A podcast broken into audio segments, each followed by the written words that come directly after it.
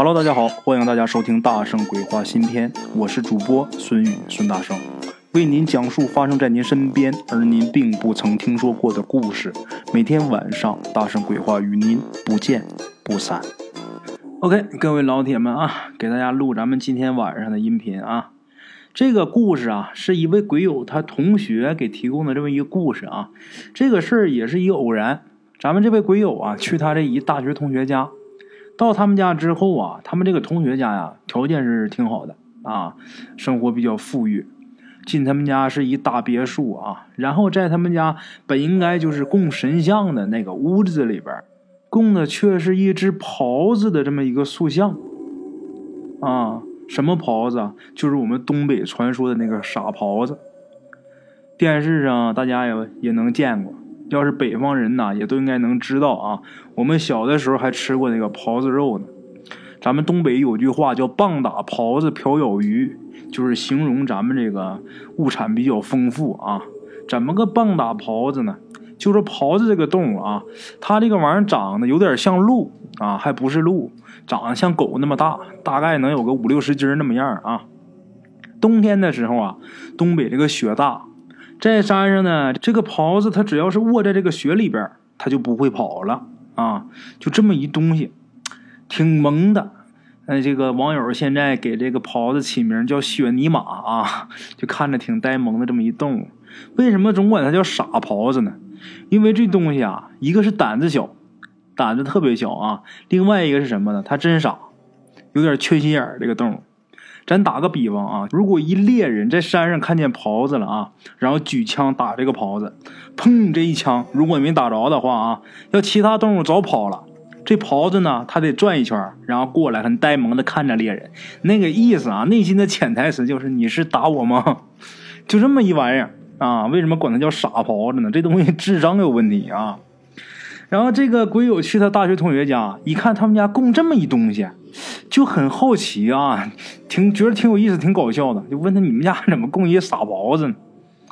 然后他这同学跟他说呀，我们家之所以现在日子过得这么好啊，当初啊都是拜这个东西所赐啊。这鬼友听挺有意思啊，你给我讲讲吧。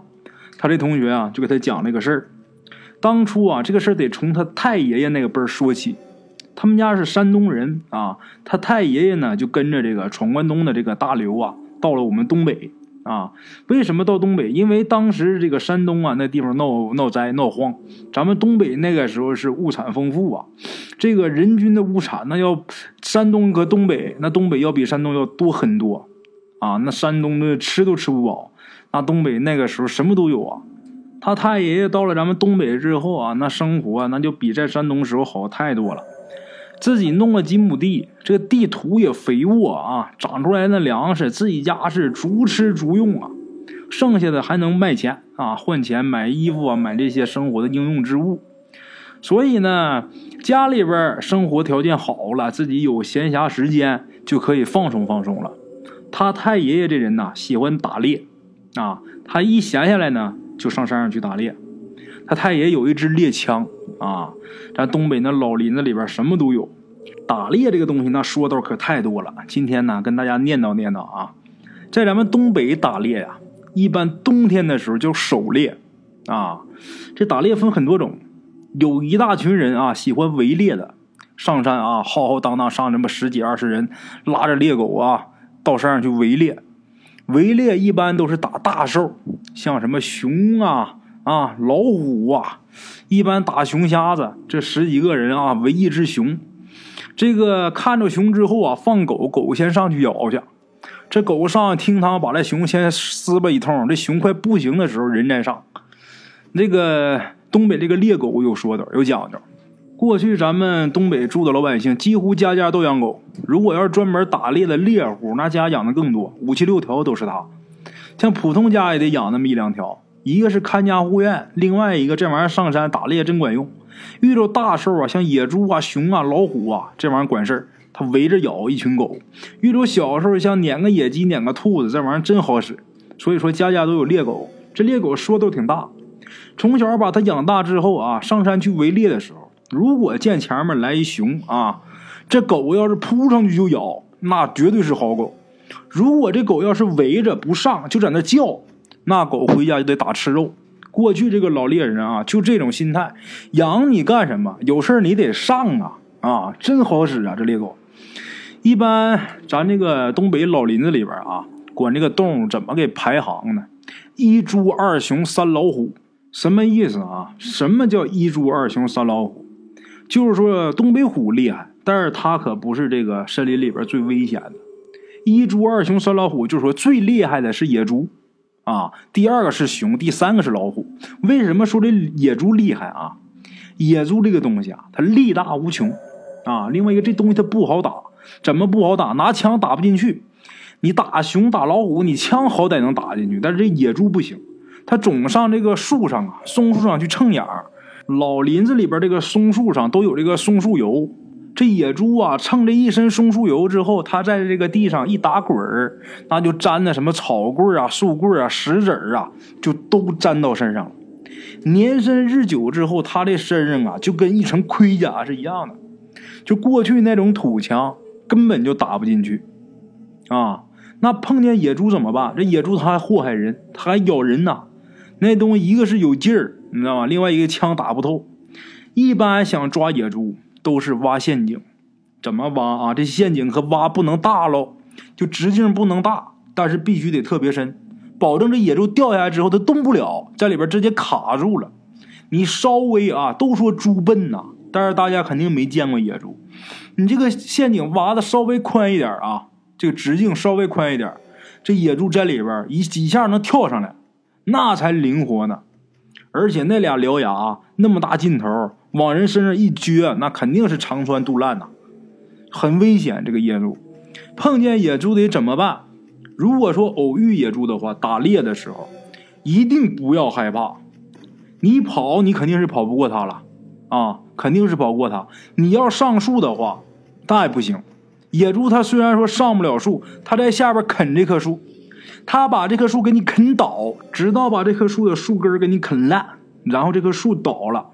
他再把你弄死，你从树上掉下来了，他再把你弄死，这东西才邪乎呢啊！那么说碰见野猪怎么办？不要害怕，他不往你这边跑吗？你往他那边跑，你跟他顶头跑。这个动物这东西，他要说见你往也往他这边跑啊，他肯这野猪他也不会掉头就跑，他不会怕你啊，但是他会站在原地叫，张开大嘴叫。这个时候拿枪对准他这个。嘴里边这口腔里边啊，对准他这个牙膛子一枪，这野猪就撂那儿了。这是一种办法啊，这是据传说的。咱我咱可也没打过猎，咱也不知道。但是过去老人都这么讲啊，这是打野猪。那么说，如果碰见熊呢？打熊打哪儿啊？熊它也蹭眼，身上那毛挂上这个松油之后啊，那也是枪打不进去。但是熊可有一点，他只蹭后背，他前心他不蹭。前心他自己拿爪子挠，这前心这枪能打进去。一般东北这个黑瞎子他都是站着走，见着人之后他都站起来啊，两只前爪就跟人一样，两条腿站着，两只前爪啊这前面耷拉着。打熊打哪儿？拿枪打月牙，就是胸前呢都有一白月牙，那月牙是熊心脏的位置。一枪只要是打到月牙上，这熊肯定倒。如果要是没打到月牙的话，你打别地儿的，那皮糙肉厚的，你慢说打不打进去？你就是真打进去，那熊也没事儿。这一枪，那你把他激怒了，那直接把你撕碎了啊！这是怎么打熊？那么说老虎呢？啊，那就相对来说，照比前两样就好打点了。它虽然凶猛，但是啊，枪它打得透，而且老虎这东西啊，它聪明啊。就是说，他在一般情况下，看着你手里边拿着东西，拿着枪，拿着什么，他就不奔你过去了，他绕着你走。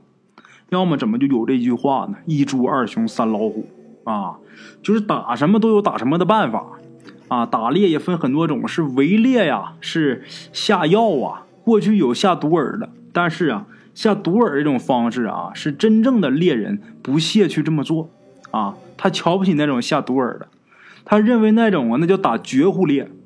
什么意思呢？一般打猎的人上山，你甭管打什么，怀孕的不打，就是带崽子的他不打，啊，这个长得小的没长成的他不打，老的他不打，就是呃年老的这些动物，他不打，因为他认为这动物啊年岁大了，它也有灵性，他不打，他有这么几不打。而你下毒饵这个东西啊，那就叫打绝户猎，那不管你什么样的吃上那都死，啊，是规矩挺大的。嗯，打小动物，弄这个黄鼠狼，也有弄黄鼠狼的办法。弄黄鼠狼抓黄鼠狼怎么抓？在这个秋天的时候，到这个山上，就这个地方，比如说这个黄鼠狼经常出没，带一直径大概十公分那么粗的一个木头桩子，把这木头桩子前面削的就跟这个铅笔尖一样啊，斜着四十五度角往这个地底下钉，钉进去啊，之后能有这么二尺深，然后呢，再把这个木头桩子拔出来，这样呢，这个地面就有一个斜着四十五度角的这么一个洞。啊，这洞放那放着，不管它。等到冬天的时候，滴水成冰的时候，带着一壶水去，顺着这个洞啊往下浇。这个水一浇下去，立马它就结冰了。咱东北天冷啊，结冰之后啊，那就跟一滑梯似的。这个时候再弄一只老鼠啊，把这只老鼠腿给它掰断，然后把这只老鼠啊扔到这个洞里边。那老鼠疼的它叫啊，吱吱叫啊。他这一叫，老鼠这东西就引这个黄鼠狼来。黄鼠狼那东西它聪明啊，到这来一看这洞啊，它是个四十五度角。这黄鼠狼心想：哎，我下去我还能上来。他下去吃这耗子去。等他一下去，把这耗子咬死之后啊，叼着这耗子往上爬的时候就上不来了。那冰面斜的呀，那滑跟滑梯一样，上不来了。那猎人第二天去到那儿一抓一个准儿啊。这是抓黄鼠狼的办法，像抓天上飞禽啊，抓鹰也有抓鹰的办法。怎么办呢？也是用这个木头桩子，把这木头桩子给它截，也是二尺长一个木头桩子，就是截二尺长啊一根木桩，然后多弄点一直啊把这个木桩往地下钉，给它围一圈围着一圈木桩，这个圈里的直径呢，千万不要超过五十公分，不要超过半米。啊，然后在这个木头桩子围的这个圈里边放上一只小鸡，一只小鸡仔儿在这里边弄好了之后，把这个木桩上面刷上一层胶，过去都是自己熬的，那叫鹰胶，就类似于现在这个大力胶。把这一层胶刷好之后啊，这人离远点过一会儿那个鹰啊，它在天上飞，鹰的东西眼睛尖呐，那看见下面有一小鸡仔，就下来抓。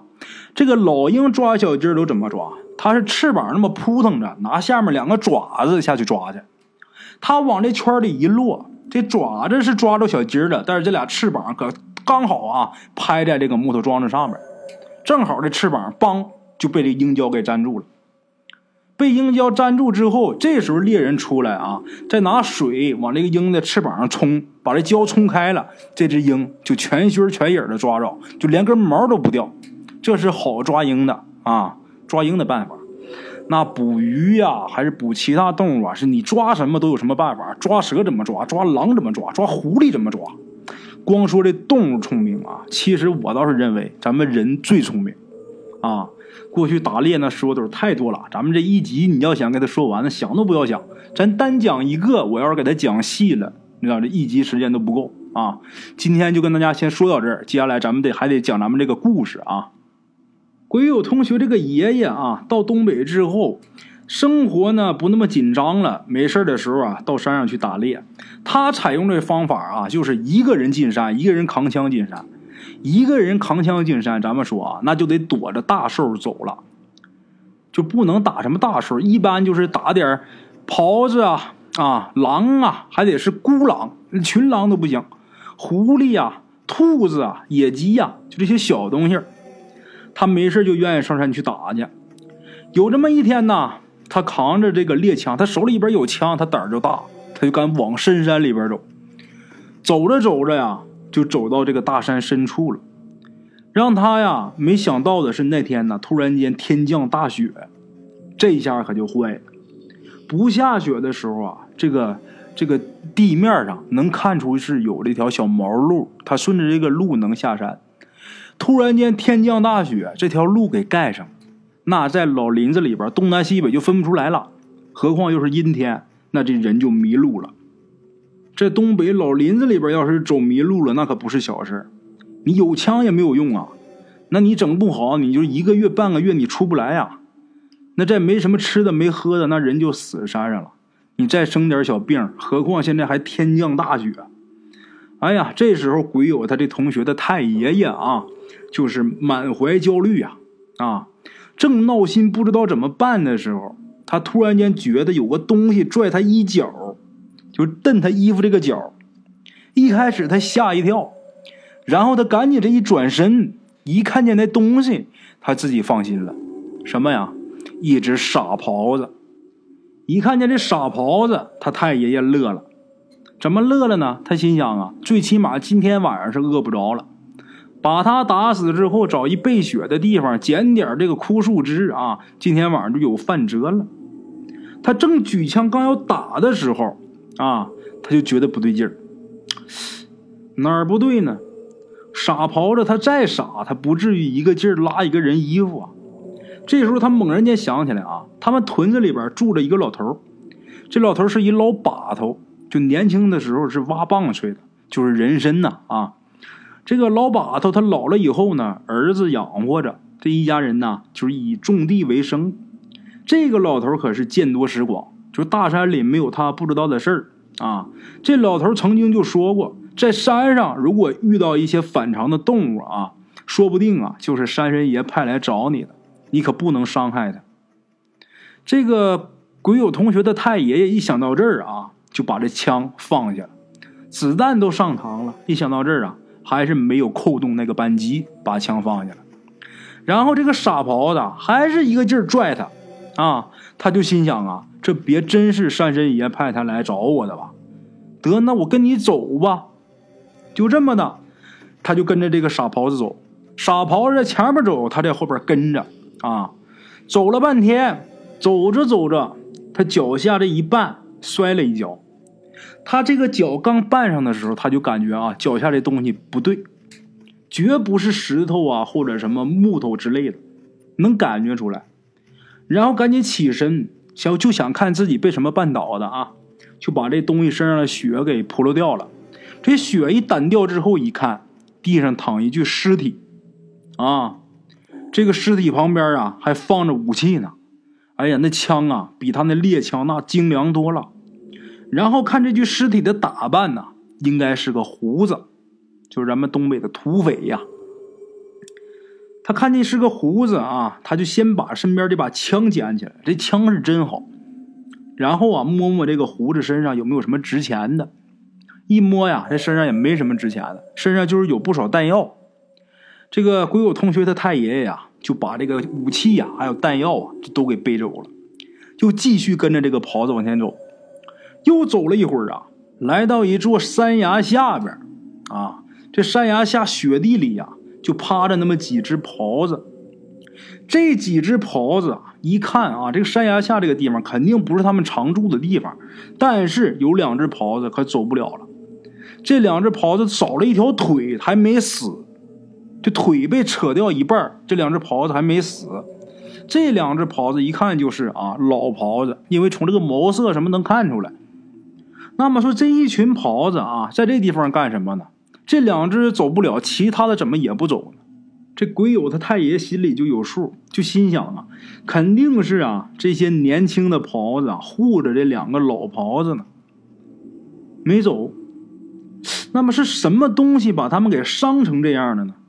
那就不知道了，看伤看不出来。这些狍子看见他也不跑。这个时候，前面那一直啊带着他来的那只狍子也混入那一群狍子的中间，在这个雪地里趴下了。这个时候，鬼友他同学的太爷一看天色已经很晚了，天已经快黑了啊。他想啊，今天晚上先找一地儿先睡。他可不敢跟这群狍子一样在这个雪地上睡啊，他担心有什么野兽啊。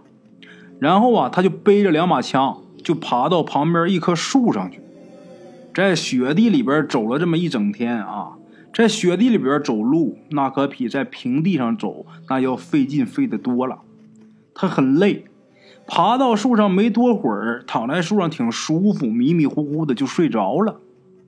睡到半夜的时候，他就被这个袍子给惊醒了，啊，惊醒之后坐起来，他借着月光往远处看，他离这群袍子不远啊，就往这个袍子那个方向看，地上啊全是白茫茫的雪，这月光往这个雪地上一照一反光啊，就显得特别亮，看这地面看得一清二楚。这个时候，他借着这个亮光一看，远处来了一个人，啊，这鬼友他同学他太爷爷那高兴坏了。这种环境下看见一个人，那就跟看见救命稻草一样。这鬼友同学的太爷爷呀，太高兴了，光顾高兴了啊！再仔细一看，哎，不对，怎么不对呢？一者是这个雪地里这个袍子都惊了，二者。啊，是那个东西，他又走近了一点他又走近一点呢，他就可以清楚的看出这个人的动作。他看这个人动作就觉得特别别扭啊，他觉得有点奇怪。等再近一点啊，看明白了，怪不得那么别扭呢。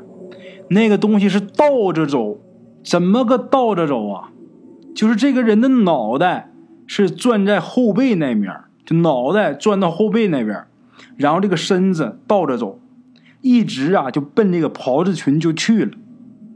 哎呀，这时候啊，鬼友同学他太爷爷，他不知道这是个什么东西，但是他可肯定这不是个好东西，因为啊，这个东西摇摇摆摆着过来啊，他就看清楚了啊，不但他是倒着走，这个脑袋啊可以直接扭到后背，那正常人哪能那样啊，是吧？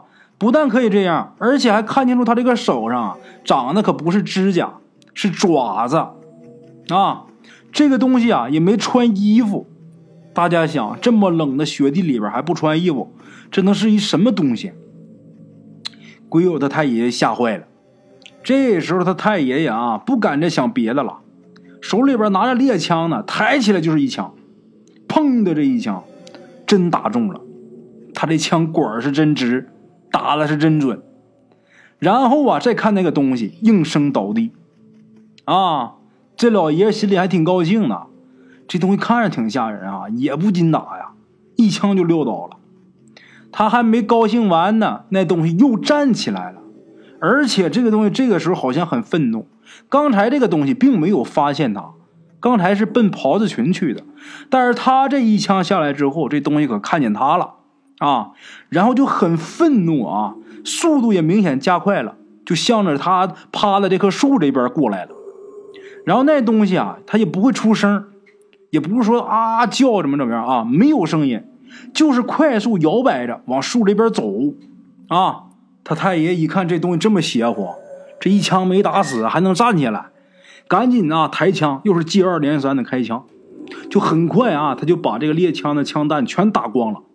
但是那东西啊可没有像之前那样打一枪就倒地上了。就感觉啊，这东西好像根本就不怕他这个枪子弹，就不怕他这个枪打，啊，他这个猎枪子弹打完了，他来的时候路上不是还捡了一把枪？是吧？捡那枪啊可比这个猎枪可厉害多了。咱打比方啊，你就是说喷子跟这个 AK 四七在一起比，那喷子打出去是散弹。过去那个猎枪啊，它打出去就是散弹，那东西它不抱团所以说不是近距离的话没有特别大的杀伤力。但是他换这把枪可就不一样了，这把枪打的可是铜头的子弹呐啊！而且这是把快枪，连发枪啊！他这太爷也顾不得了，举起这把枪就拼命的朝那东西射击啊！咱说那个东西啊，它到底也是血肉之躯呀！而且这时候他越走越近。这把武器的杀伤力啊特别大，你离得越近，杀伤力就更大了。后来啊，那东西实在撑不住了啊，在离这棵树啊不到二十米远的地方，这个东西就开始往后撤退，退两步之后，然后转身就跑。啊，他这个太爷呀，那时候还是疯狂的射击啊，就心想那时候也不顾不上你是进还是退，我就是冲着你开枪就对了，一直啊打到那个东西都看不见了。然后他这个时候才停，才停火。停火之后啊，自己是手脚酸软呐，不是累的，吓的。啊，在树上啊，又瘫坐了半宿，一直熬到第二天太阳出来了，这个人呐才稍微的缓过来点等他下了树之后啊，昨天晚上那一群傻狍子还在树下待着呢，树下那块空地上待着呢。这傻狍子们见他下树之后啊，全围过来了，然后就争着啊，用嘴就这么拽着他。他现在啊，虽然说自己挺饿，但是他不想杀狍子。为什么啊？因为他现在跟这个狍子有交情了。昨天晚上这个事儿怎么说，他们也算上是患难之交。这个时候他想明白了，这个狍子为什么一直引着他来这儿，肯定是那两只老狍子让那个怪物给攻击了，然后跑不了了。跑不了了呢，这群狍子就知道这个怪物肯定还得来，所以说找他来保护他们来了。啊，他明白了，那咱们现在也算是有交情了，是吧？虽然很饿，但是我这现在不能杀你，啊，他现在也不认识路，太阳虽然出来，但是雪可没化呀，还是找不着路，还是迷路状态。现在这些狍子啊，又都争着啊，用嘴这么拽着他，那得了，那我就还跟你们走吧，就这么的，又往前一直走，走了小半天啊，走到一个地方，到那一地方之后啊。就这群狍子就不动了，他太爷爷啊，一看这个动物不动了，就以为附近是不是有什么野兽，有什么大兽啊？这个动物感知到这个危险了，然后啊，他太爷爷啊就四周看了一下，并没有什么奇怪的，也没有什么野兽啊，那怎么不走了呢？这是昨天晚上被吓傻了吗？心想啊，得了，你们不走我走吧，我老跟你们这么一直走，这也没头啊。但是啊，他一往前走，这袍子呢就用嘴这么拽他。最后啊，他明白了，这些袍子不走，在这都围成这么一个圈儿，啊，就用嘴拽着他，往这个圈里边拽他。他就心想，这圈里边有什么东西啊？就拿脚在这个雪里边趟，趟着趟着，当感觉有个东西绊脚。他以为是石头，挺沉的，能感觉出脚往上一踢，没踢动吗？然后蹲下身之后啊，用手把这雪扑了开之后啊，发现地上啊有一块金子，多大一块啊？狗头那么大，咱们东北管这种金子叫狗头金呐，像狗脑袋那么大一块金子，大金疙瘩。哎呀，真把他给乐坏了，这几辈子也没见过这么多钱呐，那是金子啊，在太阳下面金光闪闪呐。他把这狗头金，这狗头金是有一半在这个地底下埋着呢，一半在上面。他把这狗头金刨出来了，刨出来之后啊，随身他不是带一包吗？拿这包一缠，往后背这一背啊。